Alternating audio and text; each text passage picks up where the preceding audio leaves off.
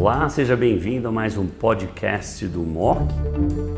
Olá a todos, bem-vindos ao, ao ASCO, né, aos trabalhos da ASCO de 2022.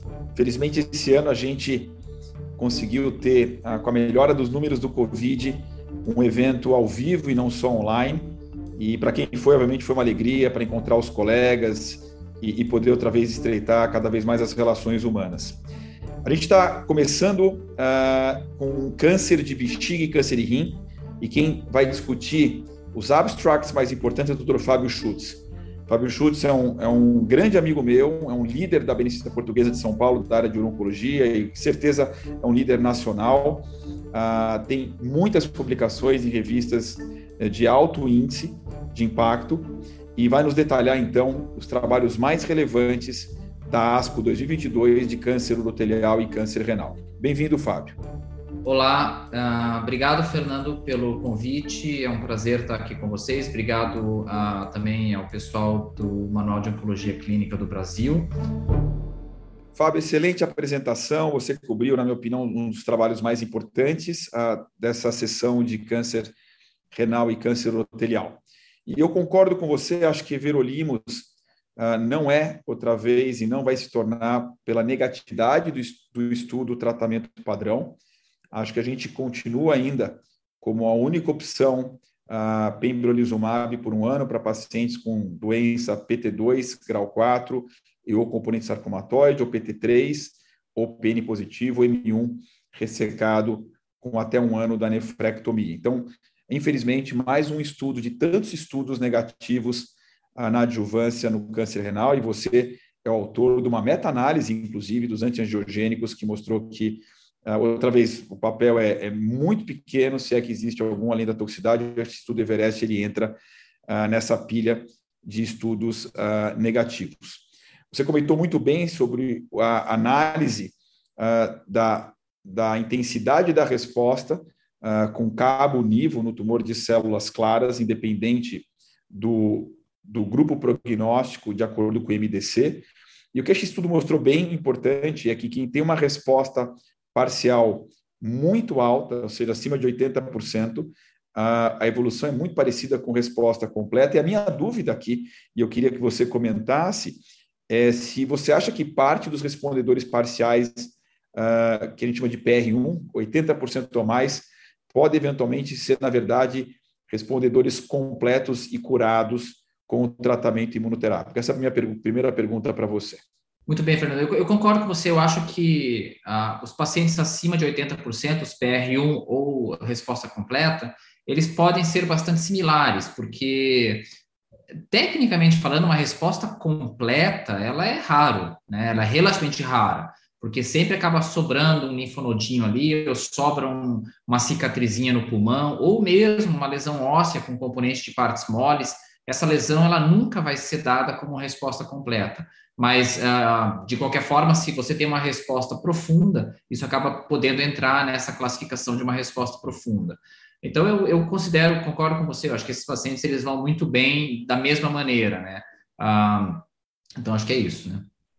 Muito bom. Acho que um outro trabalho importante que você mencionou foi o estudo do, do anticorpo, na verdade, do, do inibidor do checkpoint bispecífico, PD1 CTLP4, com respostas muito interessantes. E, e, o estudo Calypso realmente, acho que foi um estudo que não, na minha opinião, não trouxe uh, muitas respostas, foi um estudo que, que não conseguiu mostrar, na minha opinião, nenhuma atividade uh, tão importante. Na área de câncer urotelial, você comentou o cabozantinib e a tesolizumab, acho uma combinação potencialmente interessante, mas eu não acho que vai decolar baseado nas novas drogas que estão vindo, particularmente uh, os, os ADCs.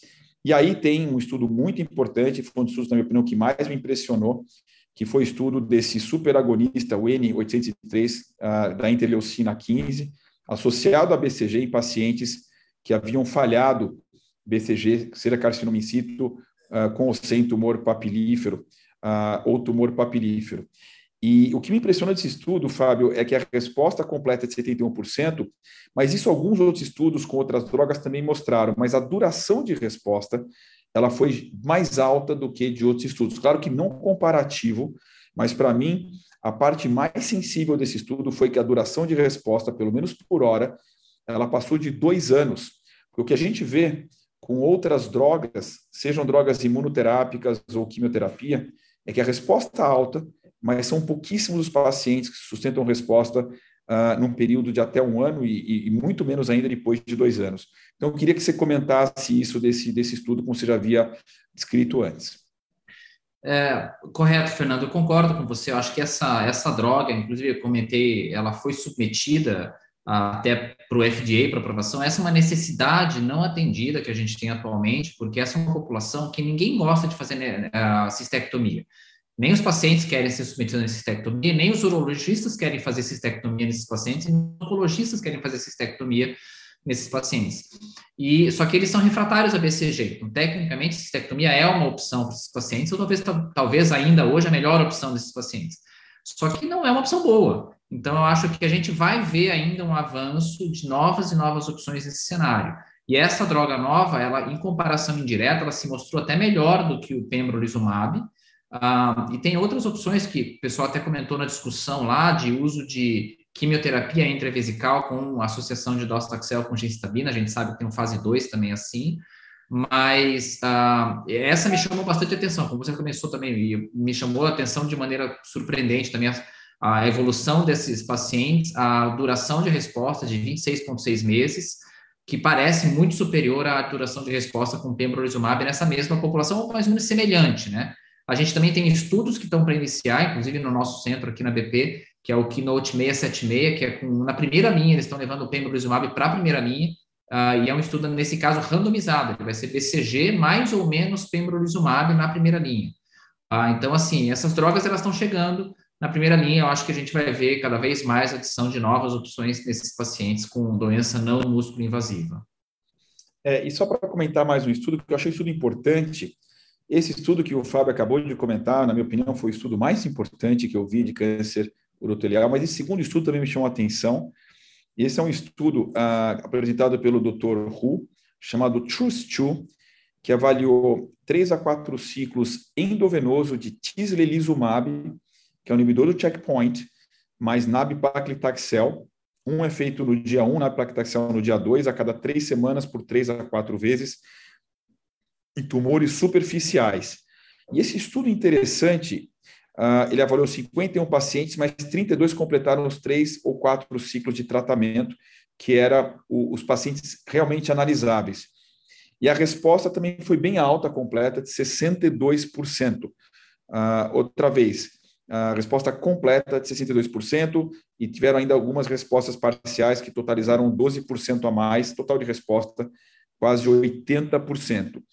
Ah, esse estudo ainda não tem, na minha opinião, ah, uma clareza da duração de resposta, como eu falei, é um ponto muito importante, mas acho que, outra vez, ah, vem solidificando a literatura e a estratégia de inibidores do checkpoint no tratamento também desse grupo de pacientes, como foi e como levou à aprovação do estudo anterior com, com pembrolizumab, uh, que era o Keynote 57, que levou à aprovação dessa droga uh, nos tumores com carcinomicito, com ou sem carcinoma papilífero invasivo. Então, achei que é um estudo interessante, que acho que vale a pena só a gente ter, ter em mente. Muito bem, acho que a, a, o Fábio selecionou os melhores estudos. Fábio, te agradeço. Uh, e a gente espera que na ASCO do ano que vem a gente tenha coisas ainda mais uh, uh, fantásticas na área de rim e bexiga, porque esse ano foi interessante, mas teve anos que eu achei que foram ainda melhores em termos de mudar a prática clínica. Obrigado, Fernando. É isso aí. Eu acho que a gente vai vir com uma leva aí de estudos bons em carcinoma de rim e urotelial, porque tem vários estudos em andamento, né? Tem o Cosmic 313, os MK6482, vários estudos com Belzutifan, então a gente vai vir uma leva, mas depois disso aí também acho que vai vir uma entre safra meio grande aí também. Maravilha. Fábio, um prazer grande e, obrigado mais uma vez e estamos juntos para o MOC Best of Asco 2023 para falar de rim e bexiga no ano que vem. Um abraço, pessoal. Obrigado.